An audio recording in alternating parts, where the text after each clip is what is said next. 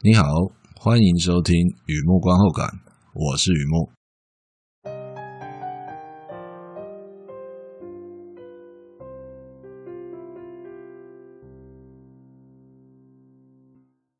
今天来分享一篇电影的观后感，《Nomadland》，二零二零年的电影《游牧人生》。和以前一样，先来介绍一下电影大概在讲什么。这是一部剧情片。描述二零一一年初石膏甲板的需求大不如前啊，美国石膏公司，也就是 United States Gypsum（USG） 这间公司，它必须改变营运方式，为在内华达州哦八十八年的石膏厂因此关闭了。这间工厂对应的劳工小镇开始凋零。哎，怎么说？这里要因为这里有点门槛哦，你可能没有看过这部片呢，简单简单介绍一下。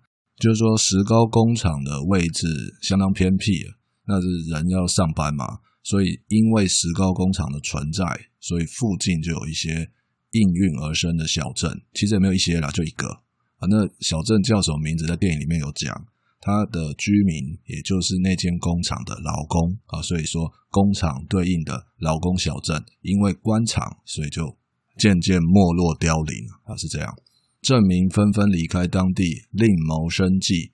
小镇邮递区号八九四零五也成为历史啊。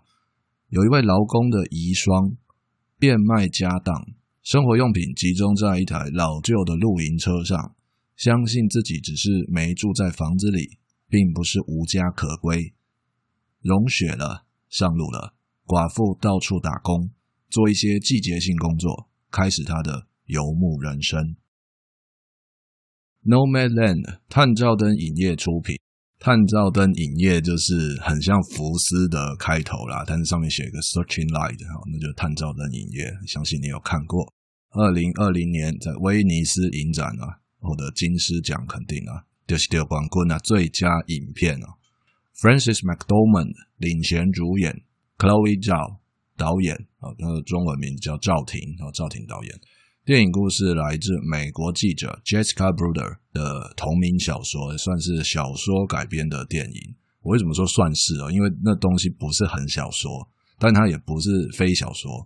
那这边就不追究了，我也不是很懂啊。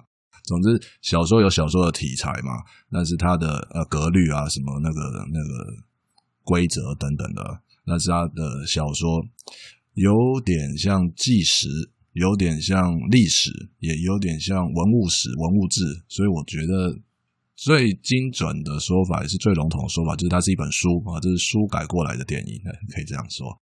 那么电影版本自然抒情，描绘地方风土民情，深一层呢在讲生活哲学。主演 McDormand 极好的表现啊，非常棒啊，让人以为他在开直播，你知道吗？就在讲他的。真实生活非常好的表演，是一部情感真诚的好电影。电影资讯：Nomadland 游牧人生、浪迹天地、无依之地，都是指同一部片。好的，休息一下，听听音乐。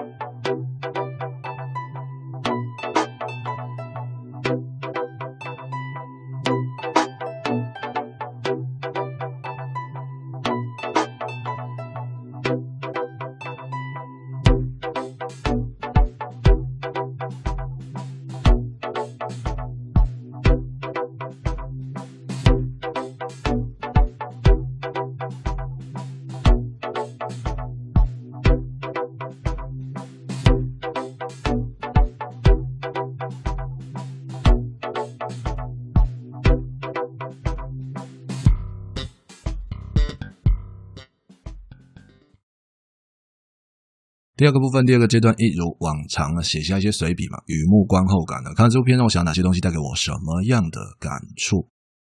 说到感触啊，这肯定是有的啊，有感触才会写观后感嘛，至少我是这样啊。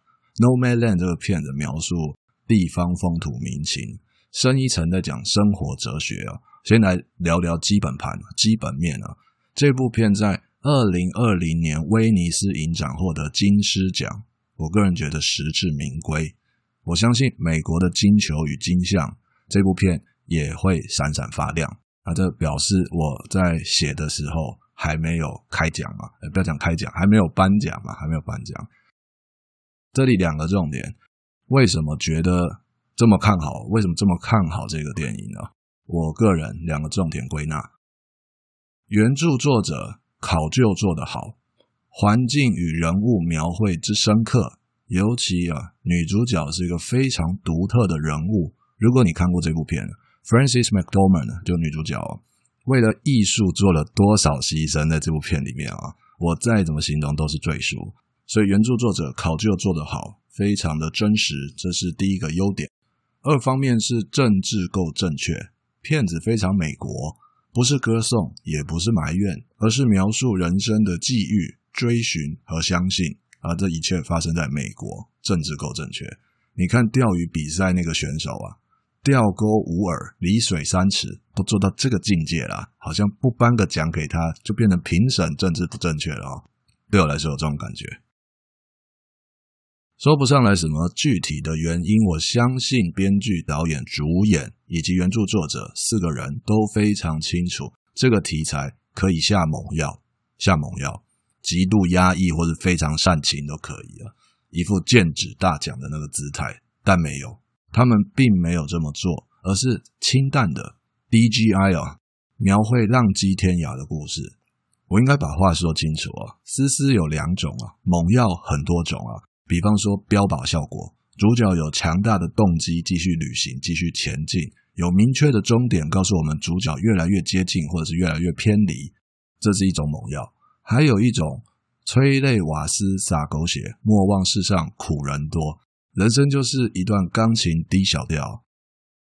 然而，这些市面上常见的催情配方，应该说催泪配方啊，都没有出现在这部电影里面。我相信你反应很快，做戏需要钱嘛，大概是这部片的预算没有太多，所以就做精简一点啊。有时候独立电影没有什么预算，确实看起来素素的，像阳春面一样。类似有多少钱就做多少事吧，这个概念，如果你在办公室的话，抬头看一下对面或旁边的同事就很清楚嘛。有多少钱做多少事啊？不过这部片可以查到的资料显示，预算大约落在四百万到六百万美金。对独立电影来说，并不算低成本哦。你知道有独立电影可能大概一百万美金，甚至更低就可以拍了。这里有四到六百万哦。没有下猛药，到这边初步可以排除，不是因为钱的因素，不是因为不够钱所以不大做，意味什么呢？这里简单自然描述流浪的故事，想到什么就讲什么。影评习惯说这叫非线性叙事方式嘛，在这边代表一种选择，it's a choice，是选择这样做，而不是不得已这样做。选择人生故事淡淡慢慢最合拍，同时它也有副作用啊。这种选择容易失去戏剧性，使得部分观众觉得沉闷乏味且枯燥。也许这就是他们说的：“你没有办法让所有人都爱你，对吧？”话说回来啊，小品拿大奖，感觉很像那句老话：“有心栽花花不发，无心插柳柳成枝啊。”像极了人生，人生就是那么不整齐啊，不可预期啊，离散总是无常，相信后会有期。的确哦，这部片在讲人生，前面三句都是老生常谈啊，就最后一句“相信后会有期”，属于这部片比较独特的观点。相信后会有期，在这片子里面，相当大的比例在描述这个核心的想法，类似山水有相逢，Never say never。这里的后会有期代表什么意思呢？该如何相信后会有期呢？以前的我非常的天真。觉得这是每个人生下来就知道的事情啊，后会有期，天生就知道吧。后来我发现完全不是这样，所以有必要啰嗦一下，鸡婆一下。我在这里举两个反例啊，反向反面的例子。有的人考虑事情，列清单，包括优缺点，然后呢，相信怎么做会比较好，那不叫相信哦，那叫考虑过。而有的人听了一些说法，觉得很具体、有道理，开始相信怎样做会比较好，那也不叫相信了，那叫被说服。到这里开始有点接近了哈，他讲的东西不具体，也没道理，可是不知道为什么，我就是相信他。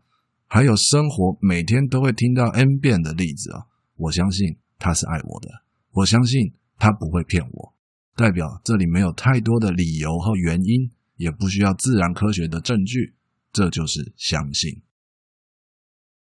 如果你已经很清楚什么是相信了，甚至本身就是一位 True Believer，这里还有更深一层的感触啦。怎么说呢？特殊的反詰语气啊，比方说都已经这样了。我该怎么相信你啊？那种反詰语气，类似连夫妻都做不成，怎么做朋友啊？我想到老美电影常出现的台词啊：“I've not been myself, I don't know what I'm talking about。”真不知道自己在讲什么也就算了，如果很清楚自己在讲什么，可以想象那种为难。都已经这样了，叫我怎么相信你呢？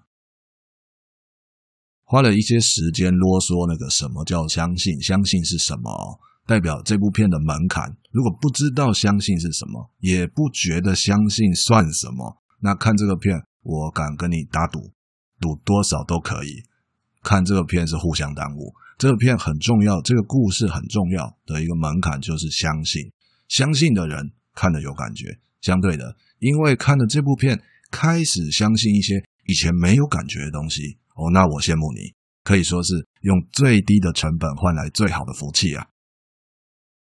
对我来说，《Nomadland》在讲女主角相信什么东西，她自己一开始并不清楚，就跟所有人一样。修正一下，就跟大部分的人一样，一开始并不清楚。因为你知道，还是有少部分有使命感的，天生就知道自己该相信什么。所以说，和大部分的人一样，一开始都不太清楚自己该做什么，相信什么。准确的说，不知道该怎么形容那些东西。生活当然不会等他准备好才开始嘛，所以我们看到他上路了，on the road，体验之旅啊。然而你也是知道的，独立电影并不是每天早会，你知道，没有人规定报告一定要简单扼要，甚至没有人规定必须要用讲的。我随着女主角的面包车前进，觉得一路上浓雾弥漫啊，所以所以现在是怎么样？电影还没有要去收割，是不是？那个说好要去收割甜菜，还没有到那边吗？哦，是这样吗？不断的问自己，现现在到底是演到哪里啊？直到女主角的车坏掉了，找姐姐帮忙，姐妹之间讲了很多过去的事情，代表姐妹俩相信的东西可以说是天差地远。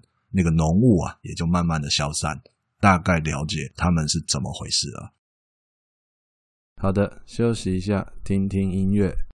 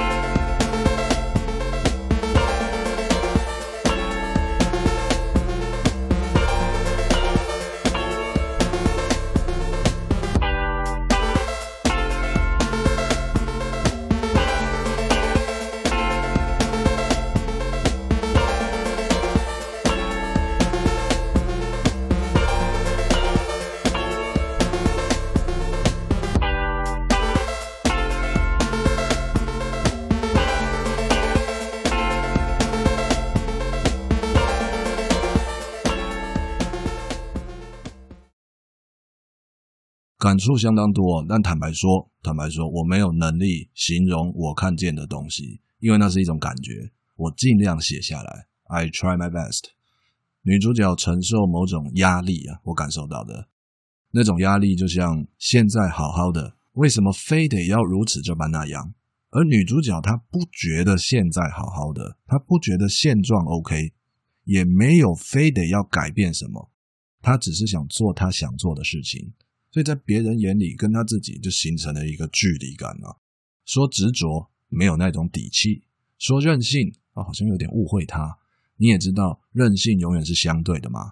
把老皮和鲁夫放在一起，超级比一比，总会有一个相对有弹性，是吧？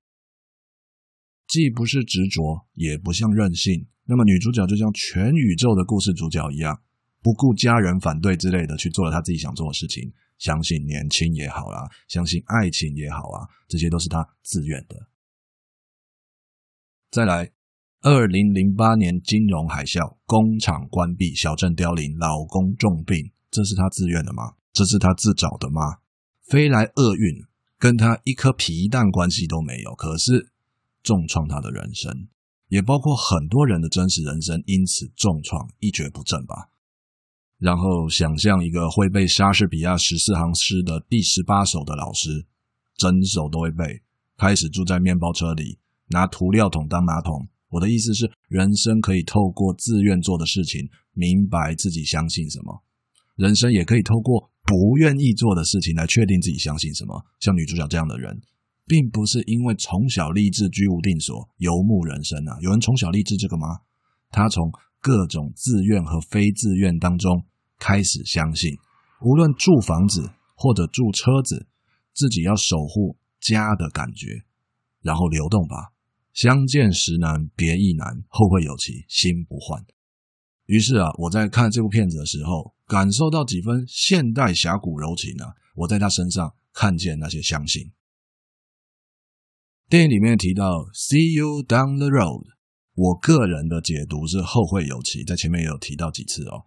“see you down the road”，我个人的解读后会有期，因为这句话代表一种信念，它不是良性的，那也当然不是恶性的，应该说中性偏多。想象一下哦，仇家放狠话这样讲，我们后会有期。仇家这样说不是不行，你知道，但语气够阴险的话。也是很有感觉的，只不过听起来总觉得哪里怪怪的。仇家这样对你说，我们后会有期。如果你不觉得怪怪的，那肯定是机翻字幕组的作品看习惯了啊。仇家通常要这样说，在故事里啊，我们走着瞧，走着瞧，听起来就比后会有期要来的比较入戏，比较在那个情境里面，仇家会说的话，听起来像狠话，正宗的呛声。那么有缘人之间的互相道别。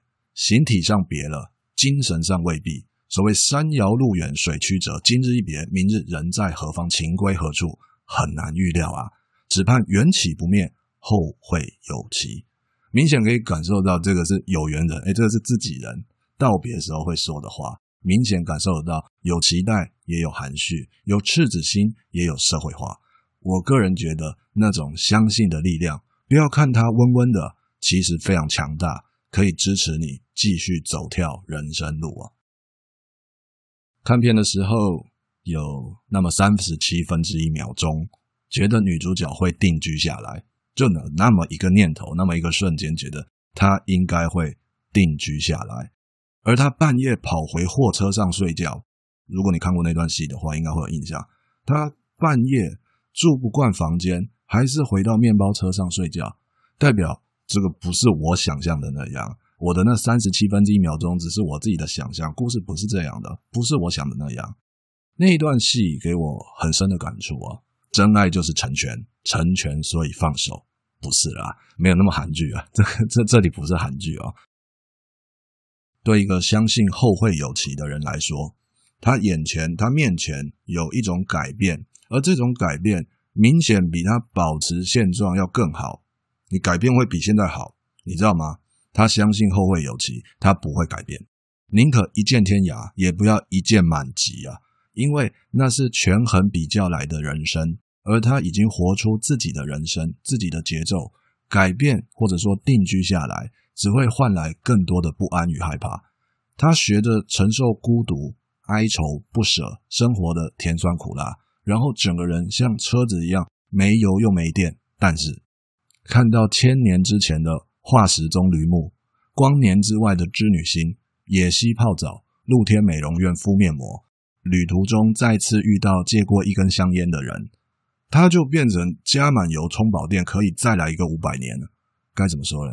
如果你遇过这样的朋友，现在不知道跑去哪里了，你放心，没事的。我相信彼此都相信，后会有期。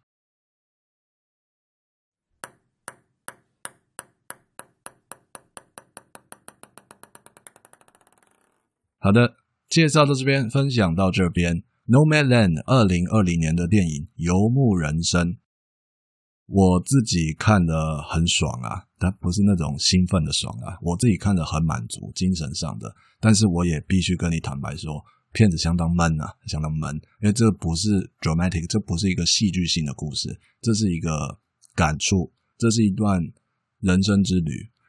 对，没有错，虽然人生之旅也可以像。云霄飞车一样，像过山车一样高低起伏，九弯十八拐什么？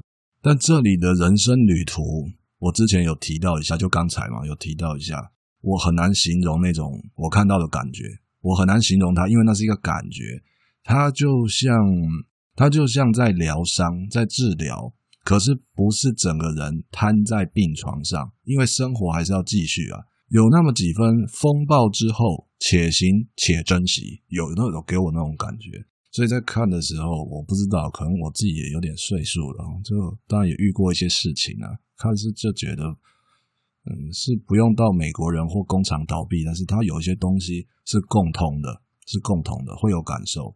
所以我觉得蛮像排毒餐。好多你一个礼拜甚至一个月都吃得很油腻的话，精神食粮啊，那。这个游牧人生啊，蛮适合来排毒一下的。好的，文章就在网站上，欢迎浏览，也欢迎上网搜寻《雨幕观后感》《雨幕散文故事》，两个都可以搜寻得到。今天先到这里了，祝你顺心平安，谢谢。